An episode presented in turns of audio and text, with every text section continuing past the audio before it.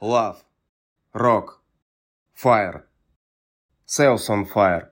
Продажи в огне. Подкаст, который бодрит. I Love CRM. Все, что вы хотели знать про оптимизацию, автоматизацию и роботизацию бизнеса, но стеснялись спросить.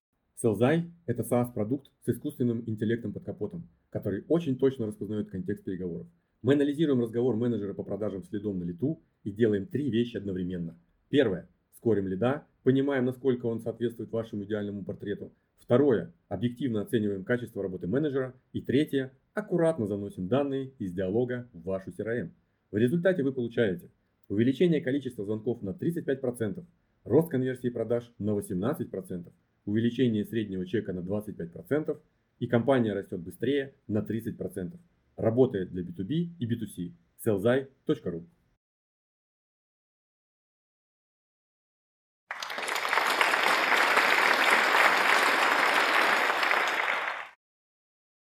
Здравствуйте, друзья! Это с вами опять подкаст «Продажи в огне». Подкаст, который готовится на открытом огне. С вами в студии Антон Борода и Роман Магдаленко. Я напоминаю, что это подкаст для самых и про самых лучших лидеров продаж не только России, но и мира. И у нас сегодня опять международный выпуск. У нас сегодня в гостях Николай Васильев, старший директор по продажам международной компании StarMind. Привет, Коля, спасибо, что пришел. Расскажи, пожалуйста, про себя и про компанию. Привет, ребят, спасибо, что позвали. А, ну да, я Николай, я старший директор компании StarMind. Компания швейцарская, занимается а, искусственным интеллектом в области понимания, что такое экспертиза и предоставление доступа к этой экспертизе в больших корпорациях. А, до этого работал а, в компании Vim Software 10 лет. Я знаю, что у вас, ребят, был выпуск с Михаилом Пинковским, вот мы были коллегами. А до, как бы в промежутке между работал в компании под названием Solera, был руководителем тоже продаж по всей Европе. А, ну и до этого еще работал в несколько российских компаний, в нескольких российских компаниях, там, из тех, которые на слугу, это Центр речевых технологий, Prompt и так далее. Круто. А, так как мы в основном про продажи и Sales Tech, Sales Ops – это вот любимый вопрос Антона. А можешь поподробнее deep нуться? Опять аж пошел англицизм. А, что такое все-таки экспертиза и рассказать подробнее про свои продукты, про свой продукт? Да, это можно. Значит, если мы посмотрим на, вообще говоря, продажи как таковые и что такое эффективность продаж, да, то в конечном счете это же про то, чтобы максимально эффективно использовать свое время, чтобы нагенерить, создать побольше а, pipeline а, а, и, соответственно, дальше этот pipeline продвинуть в закрытие. Да? То есть в конечном счете это результативность на единицу времени. Чего у нас влияет плохо на эту результативность? На нее влияет то, что люди тратят время не на то, чтобы разговаривать или там, общаться каким-то другим образом с клиентом, правильно? Соответственно, известное дело, а, большие всякие консалтинговые конторы, много людей любят этим заниматься. А, известное дело, что много времени реально уходит просто на поиск информации так или иначе.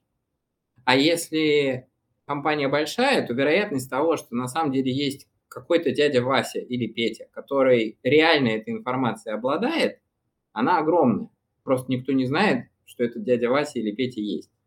И вот, соответственно, то, чем мы занимаемся, можно, наверное, характеризовать просто как на основе технологии искусственного интеллекта, то, что называется NLP, Natural Language Processing, да, понимание, кто знает что в компании, то есть создание такой директории экспертизы. И поверх этого прикрученная а, платформа а, вопросов и ответов, которая позволяет задать вопрос как бы в эфир. Система идентифицирует, к каким областям экспертизы все это дело относится и отправляет вопрос соответствующему эксперту. Соответственно, эксперт получает уведомление, в течение двух часов, как правило, ответ получается, рейтинг эффективности по оценке пользователей, да, там 0 до 5, как, как, насколько крут был ответ. Да, обычно где-то в районе 4,5-5. Ну вот, если в двух словах, то так. Соответственно, все это есть... дело сокращает время на получение информации и здорово увеличивает ту самую э, эффективность продаж. То есть, допустим, sale работает над какой-то сделкой, ему прилетел э, какой-то вопрос от клиента lead а в рамках этой сделки. Технический, не знаю, маркетинговый, экспертный и так далее. Дальше он с помощью платформы находит эксперта, который лучшим образом ответит ему на этот вопрос. Правильно? Да, да, да, да, да. Самое как интересное вот... начинает... Самое интересное, извини, я чуть-чуть раскрою, да, самое интересное начинается в двух случаях. Вернее, как бы в одном случае, но у него есть интересный подслучай. Самое интересное, когда вопрос, он кросс-дисциплинарный. Ну, то есть, когда для того, чтобы тебе на самом деле получить такой реально ценный ответ, тебе нужно, предположим, пересечение sales, маркетинга и технологий в одном ответе. Да, вот тут самое крутое проявляется, потому что знать, кто здорово разбирается в sales, ну, вообще-то говоря, не штука. Знать, кто здорово разбирается в маркетинге, тоже не штука. Найти крутого инженера, ну, тоже не очень большая проблема, даже если это очень большая компания.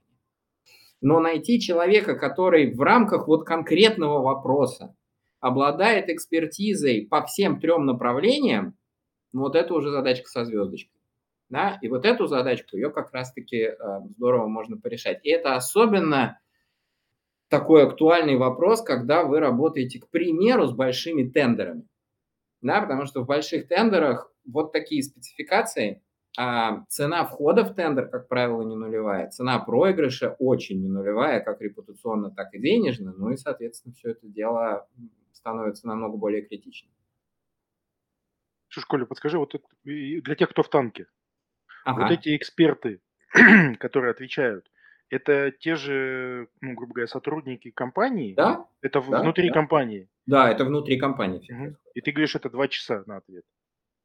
Ну, в среднем, да, то есть я говорю статистику. Оно может пройти, пройти за 5 минут, может пройти за, я не знаю, 4 часа. Ну, то есть это просто обычно скорость, с которой люди реагируют. Угу. Почему они реагируют? Ну, потому что у каждого человека, у него, ну, если он не социопат, конечно, такое тоже бывает, но если он не социопат, то у него, как правило, ну, то есть если у человека просит помощи, причем эта помощь, она не просто так, помоги, а вот конкретный вопрос, да, то первая реакция нормального человека – это, ну, помочь. Вот, и поэтому, как правило, где-то, да, часа за два ответ находится, и очень крутой ответ. У нас есть такие кейсы, когда там просто вот э, реально сам клиент говорит, мы бы никогда в жизни не выиграли, к примеру, вот этот тендер, если бы таким образом не собралась небольшая группа людей и не выработали бы реально крутой ответ, который вот просто порвал клиентов в клочья. Я думаю, что на самом деле... Я по поводу mm. еще раз уточнить, извини. У меня в голове складывается история, что, ну, по крайней мере, это база знаний, которая работает гораздо быстрее. Я, я к тому, что я хочу понять, может быть, зритель тоже, чем отличается вот эта история от простой базы знаний, которая есть и которую можно создать, и которой можно пользоваться и при этом не два часа ждать ответа, а ты ее получишь сразу, да, при вводе. Вот эта разница, она,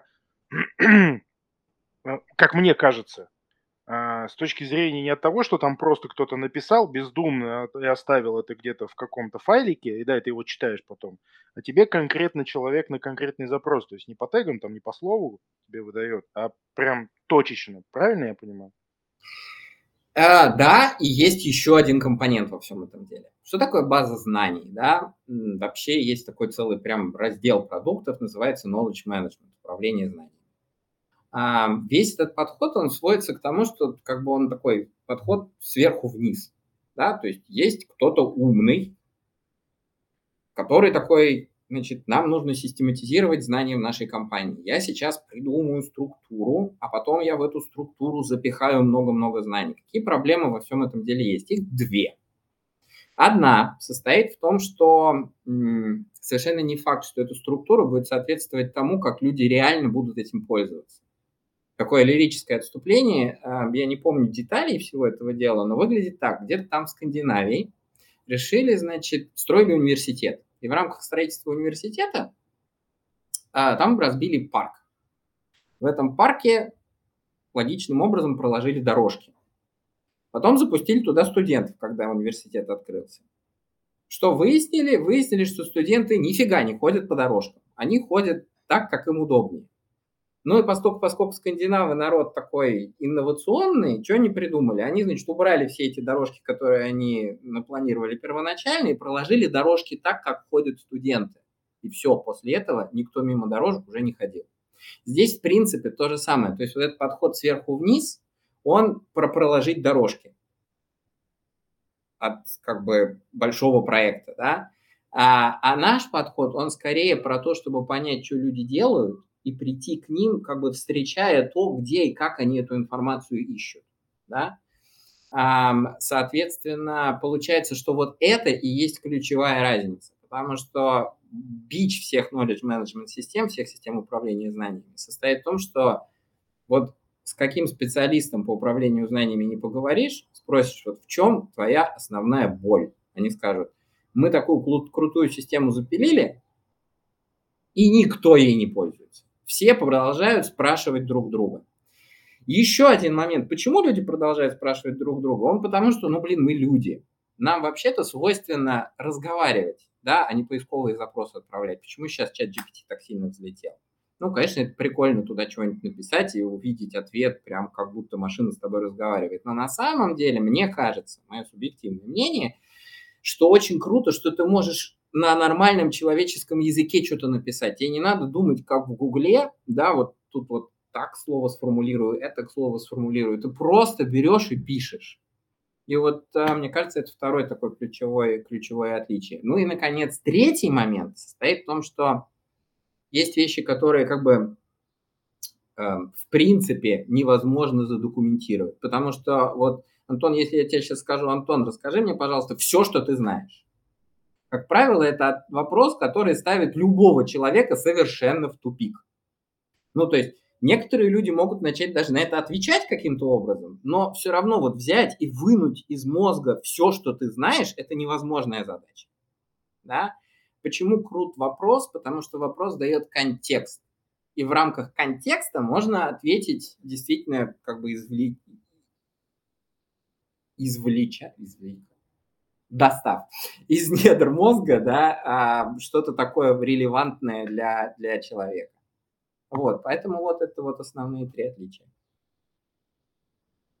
Супер. Итак, Коль, э, спасибо. А ты можешь рассказать, каким образом э, твой продукт влияет на метрики, на показатели, на компанию? Давно вы на ну, рынке?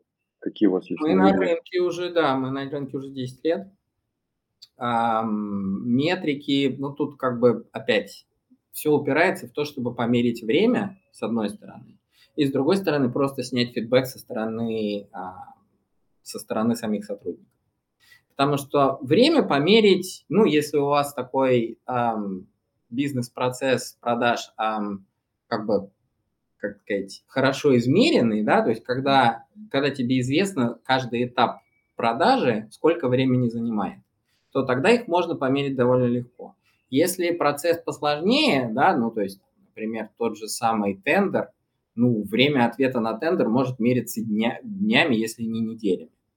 Да, э, так линейно в лоб это может не помериться, да, но всегда есть косвенные метрики. Ты можешь посмотреть на то, а какая у тебя конверсия, скажем, да, из э, тендеров, в которые ты влез, в тендеры, которые ты выиграл и посмотреть, как эта динамика, как эта динамика меняется во времени.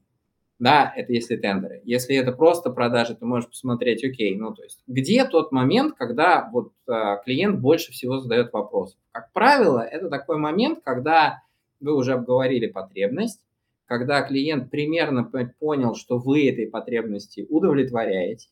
И в этот момент любой, ну, как бы такой а, критически настроенный клиент, он начинает, начинает смотреть по сторонам и думать, а вот то, что вы предлагаете, это единственное или есть что-то еще? И вот когда он начинает смотреть на это что-то еще, начинает задавать кучу дополнительных вопросов. И вот это тот момент, когда эм, любой продавец начинает тратить много времени на то, чтобы убедиться, что, ну, то есть, с одной стороны, он дает клиенту ответы как бы сказать, фактологически правильные, а с другой стороны, они повернуты в нужную сторону, чтобы клиента не отвернуть вообще от компании. Да, и вот здесь вот идет расход времени просто огромный. И если это более такие транзакционные быстрые продажи, то это даже можно поменять. Ну и, наконец, третье, просто хорошая практика – это прийти к людям, сделать какой-нибудь там опрос, да, и спросить, ребят, а вот, ну, то есть, вот на что вы тратите время сейчас, помимо, собственно, того, чтобы общаться с клиентами? В телефоне, в e-mail, не знаю, в WhatsApp, где угодно и посмотреть, что они напишут, а потом, ну, вот, например, внедрить систему и сравнить, ну, то есть как оно все отличается от бейзлайна, от первоначального состояния. Слушай, ну, это прям такая глубина глубин. Интересно очень. А у меня такой вопрос. Вот эта вся история, которая имеет под собой много нюансиков, как ее вот как, как ее продавать, какая методология продажи вот именно этой истории. И при этом, так как э, мы понимаем, что э, мы в России, э, вы международная компания, скорее всего, это второй вопрос, да, ну, который так параллельно пойдет, скорее всего, есть отличие менталитета продаж, да, то есть вот российского продукта в России, да, и продукта за рубежом. Вот можешь раскрыть именно методологию, вот эту историю, как вы с этим продуктом живете, как вы его продаете, как вы у себя это применяете, свои там истории, да, на этапах каждой из ворон. Ну, да. Эм, я просто пытаюсь понять, откуда бы начать на это отвечать. Начни с методологии. Интерес... Ага, с методологией. Хорошо.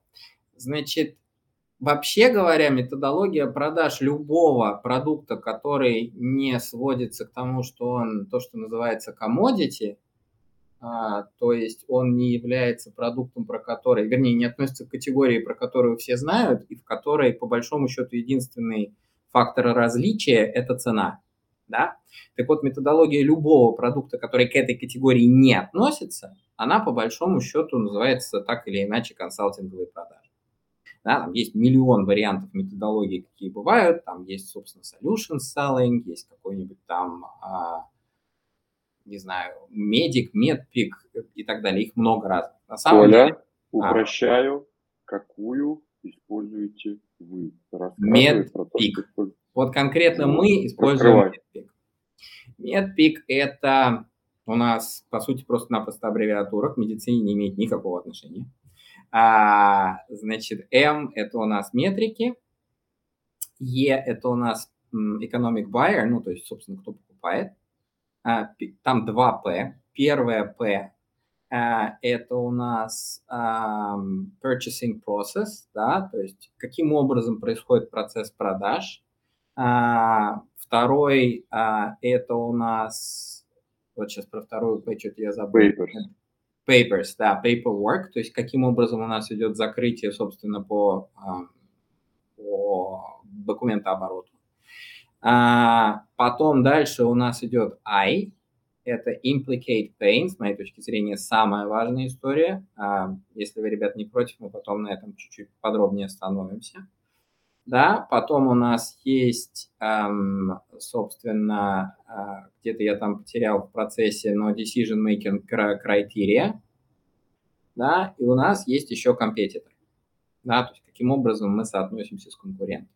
Зачем, почему это все важно? Потому что на самом деле, если по-честному знать ответы на все эти вопросы, и эти ответы, они подтверждены со стороны клиента – то на самом деле вероятность не закрытия сделки, ну, она приближается, стремится к нулю. Да, потому что получается, что ты знаешь все переменные, которые необходимо знать на самом деле клиенту для того, чтобы принять уверенные решения о покупке. Вот. А теперь, почему я думаю, что вот тот самый implicate pain, боль, это самое главное. Потому что, так вот, если подумать, я вот обычно своим ребятам, сотрудникам об этом а, рассказываю. Профессия продаж, она вообще интересна тем, что каждый, абсолютно каждый продавец, с моей точки зрения, является на самом деле, ну, как бы руководителем. Да, потому что а, каждый из них так или иначе должен пытаться управлять, особенно если это B2B продажи, каким-то довольно сложным процессом на стороне клиента для того, чтобы этот процесс привести из точки А. Мы пытаемся найти вариант решения какой-то проблемы в точку Б. Мы решили эту проблему э, решать вот с вами. Но только в отличие от классического руководителя, у сейлза совершенно нет никакого ни авторитета, ни какого-то денежного рычага, за исключением цены, а, ничего для того, чтобы этим процессом управлять. То есть, по сути, у него остается только одно единственное а, средство, один единственный фактор – это мотивация на стороне клиента. Все, больше нет ничего. Так вот, эта самая мотивация, она по большому счету упирается в ту самую боль, ну и туда поверх накладываются еще вторичные факторы мотивации, типа а, мне нравится роман, и поэтому я сделаю все для того, чтобы романа не разочаровать. Да? Но это уже такой как бы следующий уровень, и это на самом деле чуть послабее рычаг. Самый мощный рычаг – это когда клиент понимает, что ему это надо. Да? Вот тогда появляется мотивация, и с этой мотивацией можно уже проворачивать весь этот процесс. Поэтому я считаю, что вот этот самый implicate pain – это самая важная история. И наш подход, он как раз и состоит в том, чтобы вместе с клиентом изучить, вот как выглядит их процесс продаж сейчас, где у них как раз вот те самые временные какие-то лаги, да, затыки, когда их процесс продаж, он спотыкается, и вместе с ними понять, в чем состоит это спотыкание, если оно состоит именно в том, что люди пытаются что-то найти, но не находят, то вот тут мы уже дальше формируем из этого бизнес-кейс. Мы как раз-таки говорим о тех самых измеримых метриках, Роман, про которые ты говорил, показываем это все уже на уровне не знаю, генерального директора, финансового директора и так далее, и таким образом продаем. А вы пришли к медпику сразу или у вас были какие-то поиски и страдания? Конечно, были поиски и страдания, куда же без них. А, я бы сказал так, к медпику пришли тогда, когда решили окончательно сфокусироваться на таком ядреном интерпрайзе да, потому что первоначально компания пробовала продавать вообще всем. И для продажи вообще всем, особенно если продается, ну, как бы на том, что называется средний рынок, э, как это расшифровать получше, ну, в общем, такие компании среднего размера, SMB, да, не гиганты. SMB. Ну да, типа того. Там продажи выглядят чуть-чуть попроще, и там можно просто на энтузиазме со стороны клиента продать, особенно если ты еще так вкусно а, как бы позиционируешь продукт, а в принципе Starline можно очень вкусно позиционировать, можно вообще сказать, что это технология, которая позволяет создать такую а, наложенный интеллект коллективный внутри компании. Мы так не говорим больше, но раньше так говорили. Это вызывает большой энтузиазм, и люди как бы стремятся купить, и можно просто, ну, грубо говоря, на, на обработке входящих это все продавать. Проблема которую мы выяснили, и почему, собственно, потребовалась глубинная методология, состоит в том, что если ты продаешь на голом энтузиазме, то, эм, предположим, там генеральный директор, он очень сильно загорелся, взял и купил.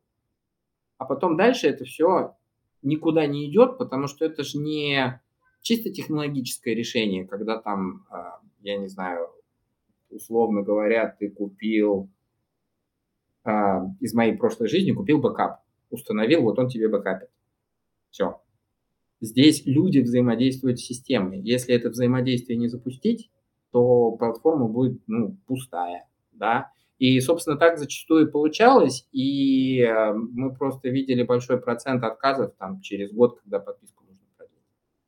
Вот. Поэтому а, как раз-таки мы пришли именно к MEDDPICC у, потому что MEDDPICC из всех методологий продаж, с моей точки зрения, дает максимальную глубину вот как бы охвата. Да? То есть ты понимаешь, э, не просто боль, ты еще понимаешь, это боль, ага, то есть она вот за, так взаимосвязана с метриками, которые важны для бизнеса.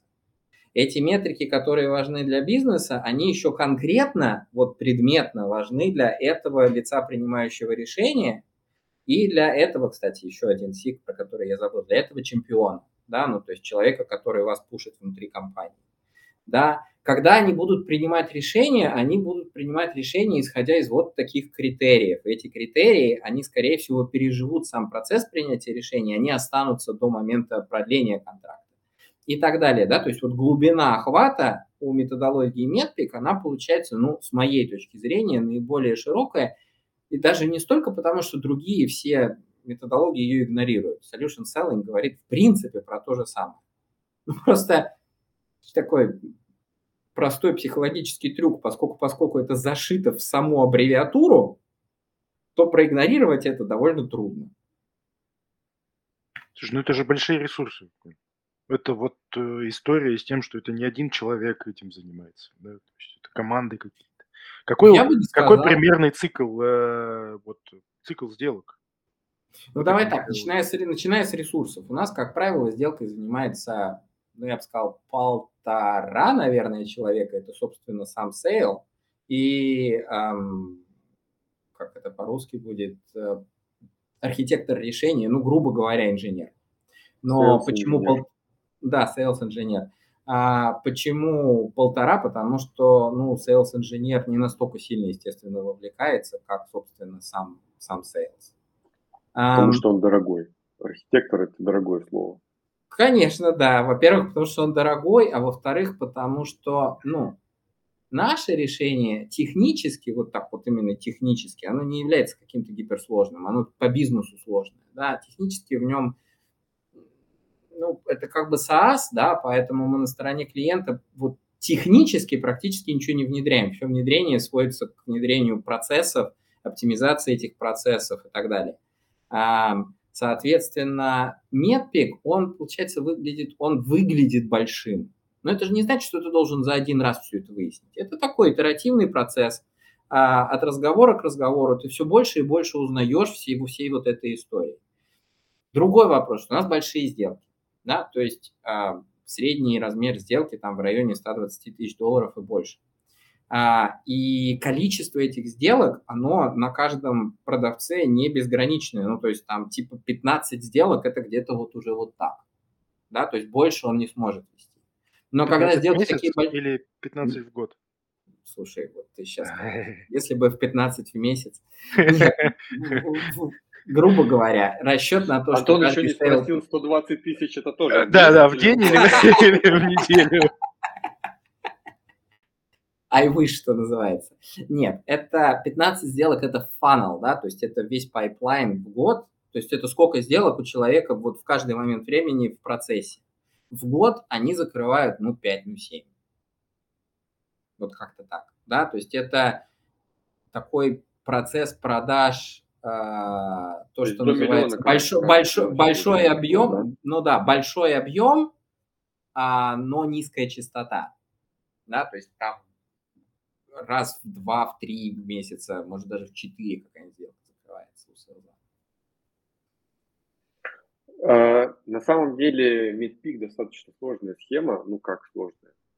Я могу сказать, что лично я про Medic, Medic, более простая история, узнал каких-то лет пять назад, наверное, когда работал в международной компании тоже, новозеландской, но глобальной.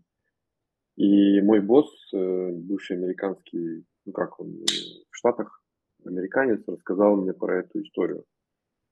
А, а я до этого только банд знал, собственно говоря.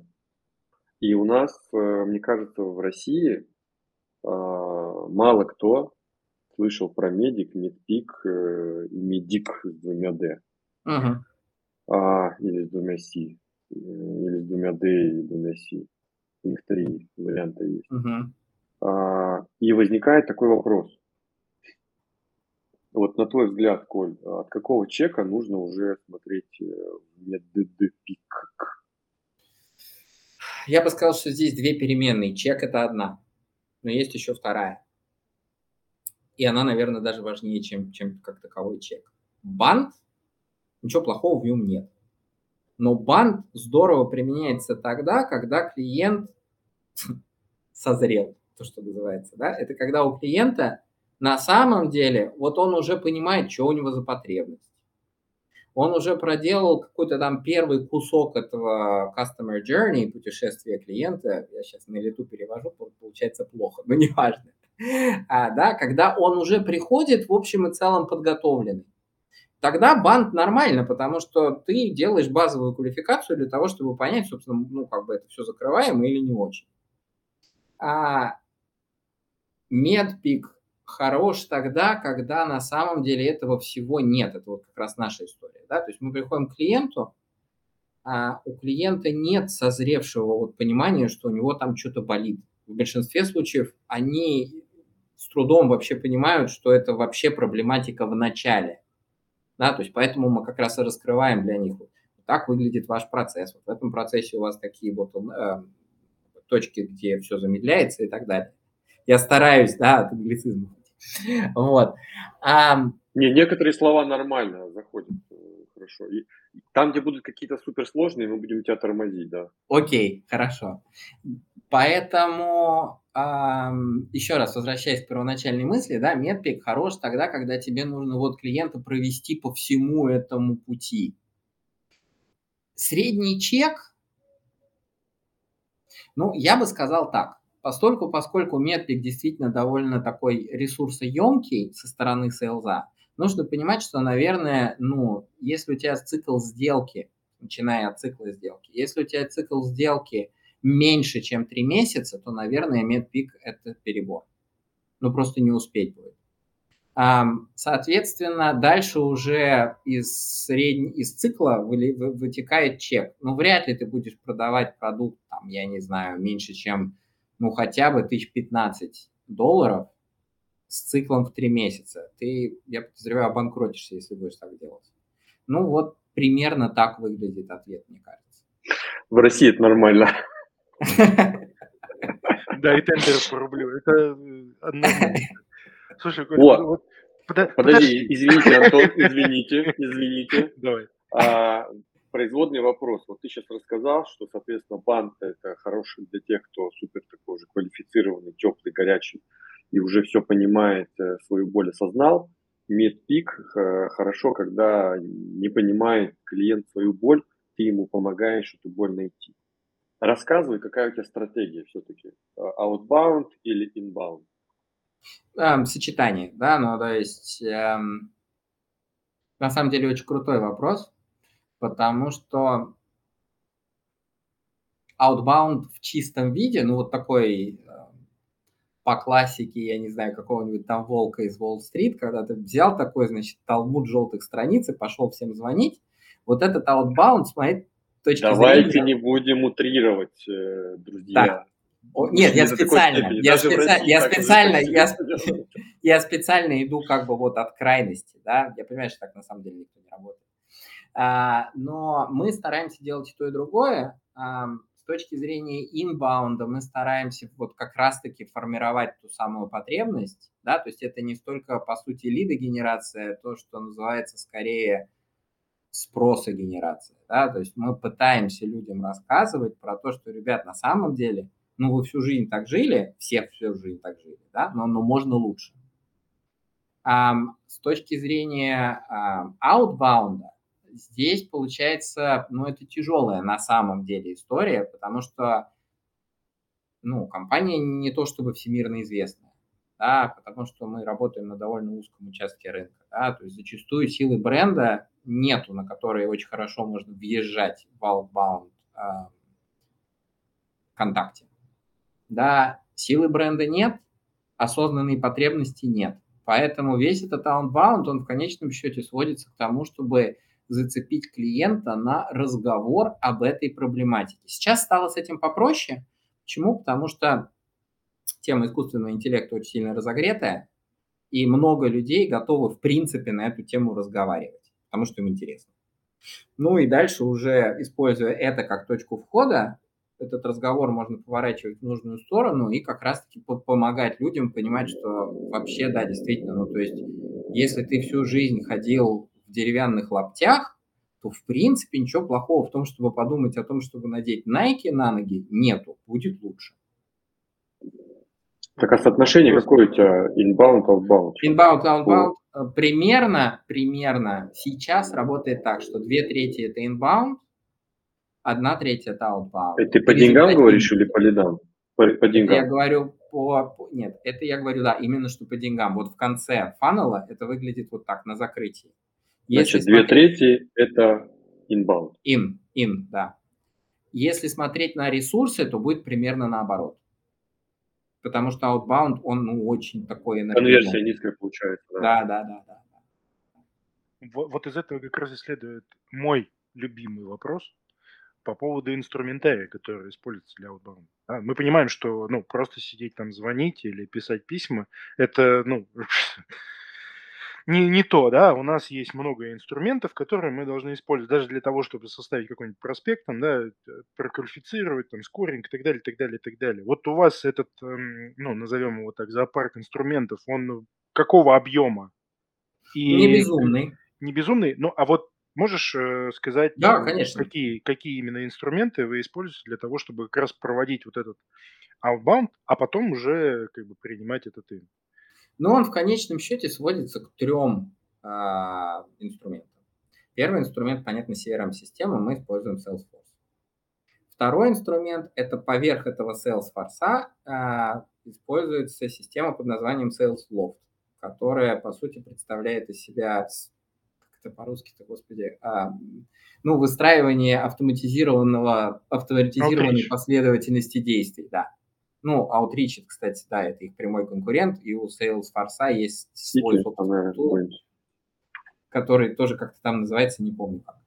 Вот. А, и третье поверх всего этого мероприятия, это так или иначе, а, по сути, база данных с контактной информацией людей. Да? Мы используем Zoom Info, есть еще всякие там луши, а, когнизм и так далее. Ну, то есть там можно выбирать в зависимости от того, какой у тебя рынок, да, потому что какие-то из них лучше работают по Европе, какие-то из них лучше работают по Америке. Такого, чтобы вот был какой-то один прям вот к нему все, такого нет. Они реально сильно отличаются в зависимости от того, кого надо, к кому надо попадать. А каналы какие именно? Это просто ну, холодную почту или это все-таки инструмент? Ну, я имею в виду дополнительный какой-то инструмент, допустим, тот же LinkedIn, ну, скорее всего. Да, вот, вот, вот, вот. Навигаторы, вот. все остальное. Что мы видим, но опять-таки не факт, что оно так на всех рынках, потому что наша специфика, она, конечно, enterprise. Я вот помню с, с времен Вима там было по-другому. Но что мы видим в enterprise? Мы видим, что email – это наименее эффективный инструмент, потому что, ну, просто получается, если ты достаточно такой высокосидящий человек в большой структуре, то тебе поток этих вот селзовых писем валится просто совершенно ну, как бы непереваримый, и поэтому ты их просто игнорируешь все. А мы видим, что наиболее круто работает сочетание LinkedIn и телефон. Причем в LinkedIn э, лучше всего работает тоже не то, чтобы в лоб и с разбегу ты такой законнектился и такой на сразу селзовый месседж. Нет, это тоже не работает. Да, как правило, что здорово работает, это ты законнектился, э, посмотрел, что человек делает, как-то там прокомментировал, что он делает, нашли какие-то точки соприкосновения и договорились созвониться. Вот это реально крутая стратегия, которая, наверное, ну, дает наибольший результат. А вы это а вручную делаете? АБМ? Э, да, сейчас мы это делаем вручную. Мы смотрим, нельзя ли это как-то автоматизировать. Но, честно говоря, я смотрел а, не только по, я. По LinkedIn на... есть э, ага. интересный инструмент по автоматизации ага. коммуникации. Я не знаю, смотрели ага. вы или вы нет. Ну, GetSales посмотри, если найдешь. Посмотрю. По-моему, что-то я такое помню, но не буду сейчас вот прям уверенно говорить, потому что сходу не вспоминаю. Но посмотрю. Ну и делаю вывод, что по сути для того, чтобы а, сейчас, в данный момент, в таких условиях, а, правильно, красиво, вкусно и быстро там, ну, а я утрирую, быстро продавать, да, недостаточно просто написать письмо, да, это много-много-много ходовок, и, естественно, вся это вот методология, да. которая растягивается на Новый год, да. И вопрос такой, а вы сами у себя вот эти инструменты, которые используете, вы их рассчитываете? Для меня это просто, ну, такой вопрос технический, включается ли он у вас э, в расчеты там себестоимости тех же продаж? Конечно. Понять, как мы, же малень... мы же маленькая вот, компания в общем и целом. StarMind – это компания, в которой работает там, типа 80 человек. Естественно, mm-hmm. мы все рассчитываем, потому что Starma это не просто маленькая компания, это еще и компания, которая, ну, как сказать, это наша, что ли, гордость, если можно так выразиться. Мы полностью bootstrapped, да, то есть у нас нет никаких там большущих инвестиций, которые позволяют нам работать в минус, да, у нас а, нету того, что называется по-английски runway, ну, то есть там runway 5 месяцев, а после этого деньги закончились, и все, все, все, все... Четыре. Спасибо. Четыре. Окей, всем спасибо, все свободны. АРР, АРР какой у вас? Скромненький ты наш. Что еще раз?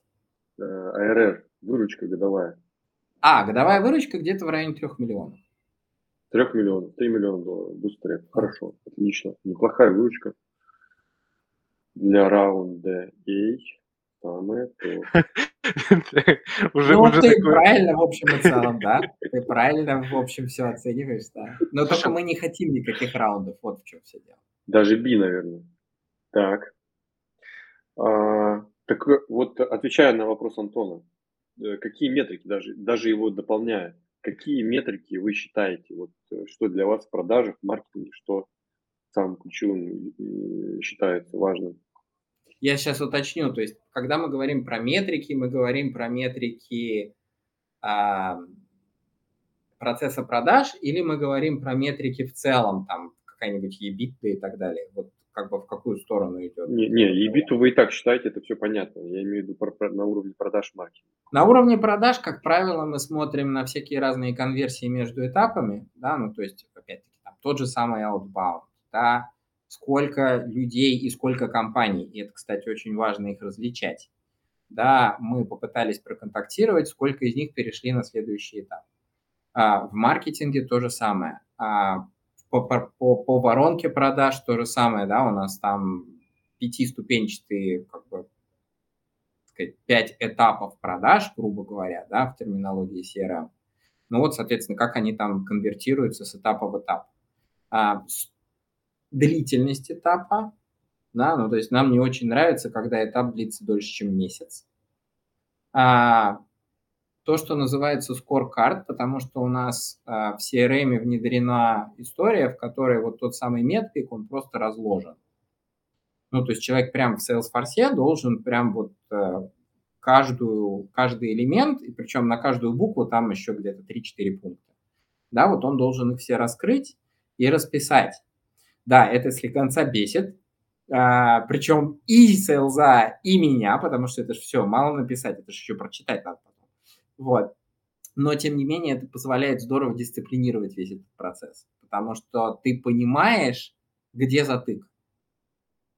А, и тебе не нужно каждый раз, ну, то есть классическая история, вот ладно, ладно, sales, вот там этих 15 сделают, он, он все наизусть знает, раз будешь ночью, расскажет.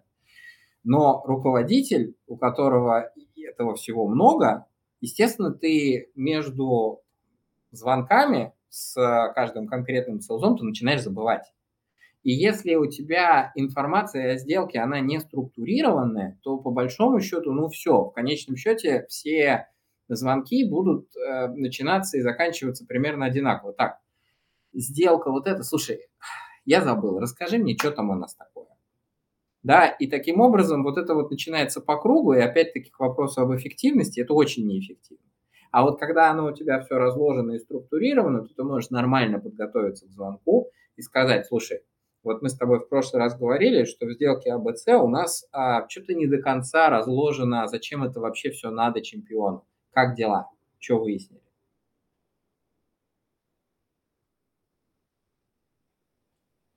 И тут уже как сковородочка нагреть, это нормально. Ну да, да, да. Слушай, ну вот, так. вот, вот так вот, да. Вопрос, а как, как ты добиваешься вот этого управления этими людьми, которые занимаются вот этой вот рутиной, и как ты их мотивируешь на это? Ну, Потому что, я так понимаю, автоматизации пока нету, пока, пока нет. Ну да, да. Ты понимаешь, в чем дело? Может, дело в том, что не рутина... Будет, ну, а может, а может быть, и будет. будет. А может быть и будет. Вся, вся, всяко может быть. А, ну, во-первых, рутина – это штука, ну, как сказать, восприятие рутины – это штука субъективная. Ну, то есть, конечно, если ты сидишь, а, смотришь, просмотрел уже все глаза до покраснения в LinkedIn, а, и пишешь всем одинаковые письма, ну, это очень скучно, это просто застрелиться, какая беда. Но если ты подходишь к этому, а, скажем так, более как-то креативно, интересуешься, что там этот человек делает, что делает компания, а как они вот эти вот два вообще друг с другом сочетаются, да, а за что зацепиться, то тогда это вообще нифига не рутина. Да, то есть это здесь вопрос, вообще его можно обобщить, ну, то есть что такое мотивация людей. С моей точки зрения, мотивация людей – это в конечном счете понимание, если ты что-то делаешь, то зачем ты это делаешь. А, и зачастую то, что я видел очень много раз, а, люди демотивируются тогда, когда они, ну вот им говорят, там, просят, не знаю, приказывают что-то делать, они не понимают, зачем они это делают, это приводит к фрустрации, и они теряют ту самую мотивацию. Если человек понимает, зачем он что-то делает, и если он видит а, ну, какую-то материализацию результата своей деятельности, то э, это и есть ключевой показатель, здесь ключевой фактор. Здесь как раз то же самое, да, то есть если человек вот этим всем занимается, он постоянно еще улучшает, он расширяет свое представление о том, что вообще такое большой бизнес в процессе да, он оттачивает свои навыки эм, делового письма и делового разговора. Он понимает, что он становится намного более крутым профессионалом, чем он был до этого, и он получает результат. То есть он понимает причинно-следственную связь, почему вот он здесь начал, а вот к чему это все в конце концов приводит, то люди очень даже мотивированные. А как ты к этому пришел? То есть ты, ты вот э, вопрос, как ты к этому пришел и как ты управляешь своими э, продавцами. То есть ты какую методологию тоже управления да, применяешь отдельную какую-то, не знаю. Слушай, ну здесь я не знаю насчет методологии, может быть, это как-то громковато. Я просто много на эту тему рефлексировал, то, что называется, да, я пытался понять, вот, вот для начала себя, да, ну, то есть вот я, что меня мотивирует и что, где я теряю мотивацию да, потому что, ну, я же тоже человек, как и все, да, то есть у меня тоже бывает, что я что-нибудь там фрустрирую, что я тоже теряю эту самую мотивацию, и как я ее нахожу, что самое интересное, да, то есть после того, как вот, блин, плохо, вот прям плохо руки опускаются, где я нахожу ресурс для того, чтобы эти руки потом поднять, да, и я понял, что для меня а, ключевой момент это вот эти вот взаимосвязи, ну, то есть я делаю вот что-то или я должен заставить себя делать что-то для того, чтобы прийти из А в Б, и я понимаю, как они друг с другом связаны. И в конце концов я пришел к тому, что с людьми в разговорах не нужны вот эти вот э, пламенные мотивационные речи, с моей точки зрения, а нужно просто по-человечески объяснять, что ты хочешь и почему ты этого хочешь. Это происходит настолько редко, на самом деле, что в большинстве случаев эффект от таких разговоров, он просто волшебный. Ну, то есть, и причем ты получаешь мотивацию не... Ну, то есть мотивационная речь, эм, такая классическая, если мотиватор хороший, она дает такой быстрый всплеск, как кофе выпил. Да, такой бабах, boost, а потом такой же бабах в минус. Если это вот такая мотивация через, ну, как бы через рацио, да, через объяснение почему, то у тебя не будет как от кофе, у тебя будет как от чая, такое постепенное нарастание, но зато оно будет держаться долго, потому что у человека не, не, не, не реакция не лимбической системы, да, то есть там бабах, вы, вы, выплеснулся гормон, а потом ушел, и человек такой просто взял и заснул. Да, а у тебя рациональная мотивация, рацио держится гораздо дольше. А во всех фильмах и сериалах американских показывают наоборот, что выходит там босс утром на балкон, э, на броневик вскочил, прочитал вот эту вот речь свою пламенную, и все побежали фигачить там. А потом смотрим, а потом, а потом смотрим, а потом смотрим всякие комедийные э, сериалы из области офиса и смотрим на самом деле, на, босс-то думает, что он же на броневике, он просто суперзвезда. Э, лучше него вот только Элвис Пресли. Все. А потом мы смотрим на то, как, э, собственно, люди на это дело реагируют, и люди потихонечку там себе в рукав смеются и выставляют все это куром насмех, потому что всем же все понятно. Ну, то есть один раз это прокатит, может быть, даже 10.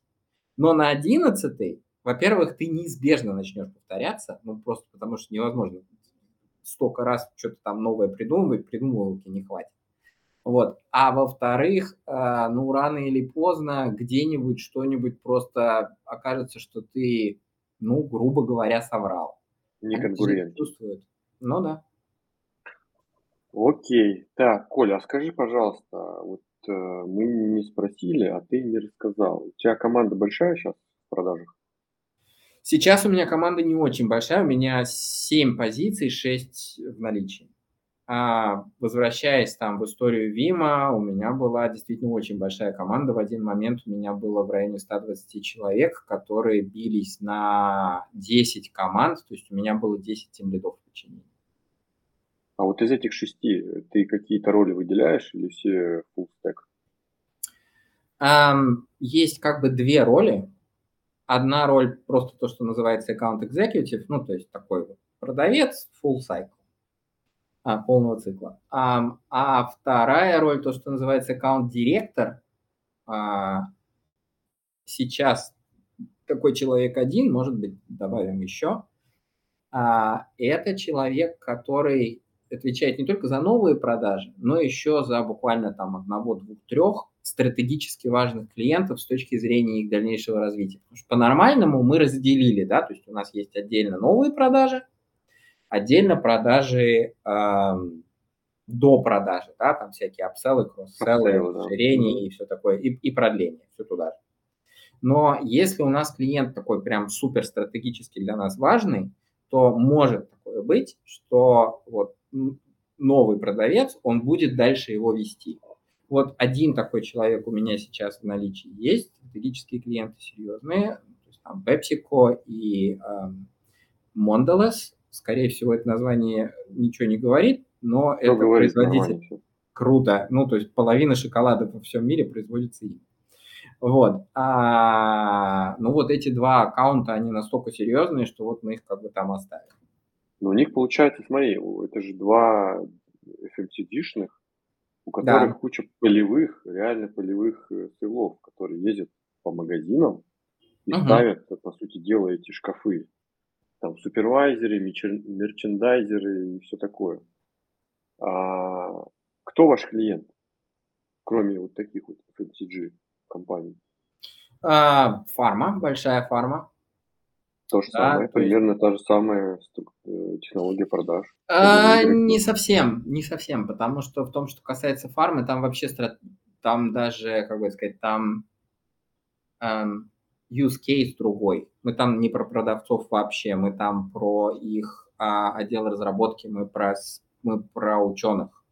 Потому что все то же самое, ну, то есть платформа технологически одна и та же, но она может очень здорово использоваться для того, чтобы а, помогать ученым собираться вместе и решать сложные задачи вот научного свойства.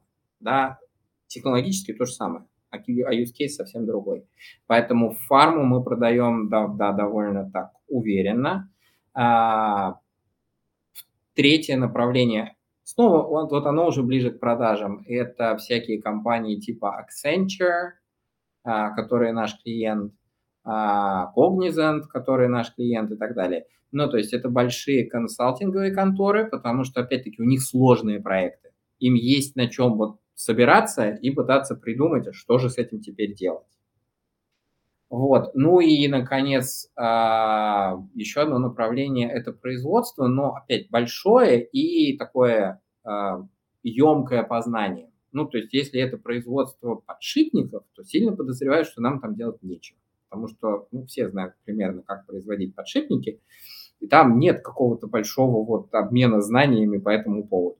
А если это производство чего-то такого, ну, по-настоящему сложного, а, то да.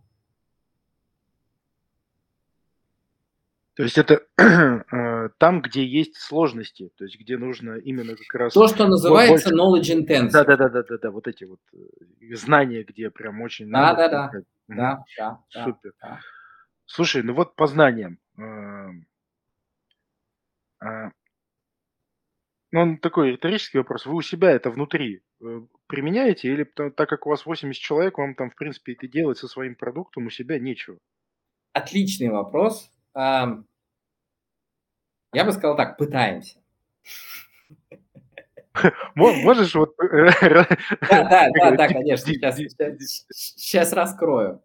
Ты правильно говоришь, что когда у тебя 80 человек, по большому счету, ну так по-честному, тебе никакая платформа для этого не нужна. Тебе просто нужно, э, как большому руководителю, на самом деле, ну как-то сделать так, чтобы эти 80 человек, блин, общались друг с другом. Точка.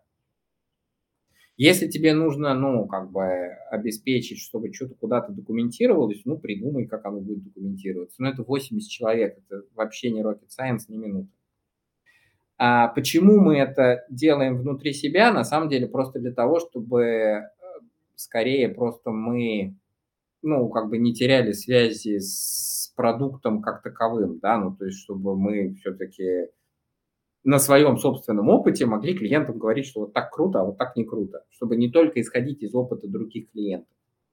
А что здорово видно во всем этом деле? Видно то, что, как, собственно, с любым другим инструментом, а, инструмент не виноват, виноват человек, как всегда. И здесь все ровно то же самое. Ну, то есть, если система используется то, что называется по назначению, если люди задают а, осмысленные вопросы. Если а, эксперты находят нужным отвечать, то все работает идеально. Но обратная сторона мероприятия состоит в том, что эффект разбитых окон наступает очень быстро. Ну, то есть стоит кому-то начать туда писать какую-нибудь фигню, как тут же падает а, и, а, как бы, как это сказать, падает рейтинг использования, что ли, э, системы, да, потому что, ну, люди видят, что бардак какой-то, и, и не хотят в этом бардаке дальше участвовать. Вот. А, да, сейчас мы по большей части этот бардак внутри себя ликвидировали, и там, ну так, да, люди пользуются. Слушай, ну вот для того, чтобы там бардак ликвидировать, чтобы как бы сплотить эту команду, там 80 человек, а, я не знаю, даже нанять тех же 6 человек, которые у тебя да, работают, а, есть, наверное, какие-то а, ну, ценности, я не знаю, какие-то принципы, да, по которым команда собирается, да, а, как использовать тот же продукт, как, как, как это называется, а, э, э- этика, эстетика, как она, этика вот, потребления, использования, да, вот. Можешь рассказать, какие вот у вас внутри принципы команды, ценности, цели, как, как вы вот с этим работаете? И второй, наверное, вопрос, наверное, вам задаст, но я попробую сразу определить, как вы нанимаете этих людей, как вы, э, как, как ты понимаешь, что это те люди, как, как, как понимать, те люди, э, которые вам нужны? Угу. Так, крутой вопрос. А, ценности и принципы. Я бы сказал, основная ценность состоит в том, что э, это команда. Что это значит? Это значит, что люди нацелены на совместное решение э, большой задачи, которая потом делится на, понятно, всякие подзадачи, у каждого там свой участок и так далее. Но в конечном счете ключевой момент командной работы это не в том, что люди вместе над чем-то там работают. Это в том, что люди стремятся к единой цели, с одной стороны, с другой стороны, понимают, что они здесь, чтобы помогать друг другу. Да, что не каждый сам по себе, а все вместе помогают в решении вот этой большой задачи. Это, наверное, является ключевым в конечном счете таким элементом корпоративной, что ли, культуры. Да? Ну, то есть открытость и стремление друг другу помогать. Второй момент очень важный, это скорее уже ну, такое лично мое, это отношение к ошибкам. Потому что мое такое убеждение состоит в том, что взрослый человек, он на самом деле ни на чем другом, кроме ошибок, толком не учится. В идеале эти ошибки должны быть прям его ошибка. Вот тогда он прям точно научится. Поэтому отсюда следует и отношение к ошибкам, которое в конечном счете такое. Ошибаться круто один раз. Второй раз, ну окей, третий раз, вот тут уже начинаются проблемы. Да, то есть Что это значит? Это значит, что каждый раз, когда ну, возникло ощущение, что ты ошибся, здорово этим поделиться. Прям здорово. Вот это прям приветствуется. А вместе разобраться в том, а в чем, собственно, ошибка состояла, да, и понять, а как сделать так, чтобы больше вот, ну, не ошибаться в этом месте. А, и это создает такую, ну, очень открытую атмосферу, потому что люди понимают, что, ну, как бы им бояться нечего.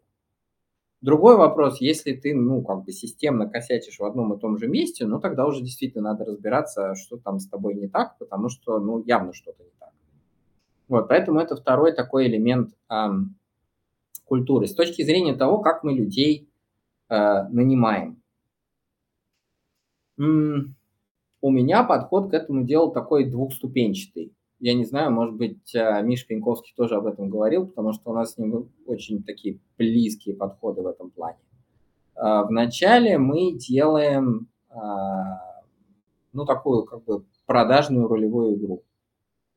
Потому что мне важно понять, вот как продавец, да, вот как он себя проявляет в ситуации, когда мы, блин, реально надо продавать да, довольно много людей срезаются на этом этапе прямо сразу, потому что, ну, там всякие классические истории про то, что я минут 15 Просишь, буду... продай мне ручку? Нет, нет, нет, нет, нет, ни в коем случае. Или какой-то стресс-интервью проводишь? Что это? Это даже нет, это не стресс-интервью. Мы даем людям эм, сценарий, а, постольку, поскольку вот в Старманде, видимо, в Виме было не так, но в Старманде мы сразу же ищем людей ну, такого довольно серьезного уровня, поэтому мы им говорим продавать, собственно, Стармайнд. Мы им присылаем бриф и говорим, вот тебе время там подготовиться пару дней, давай.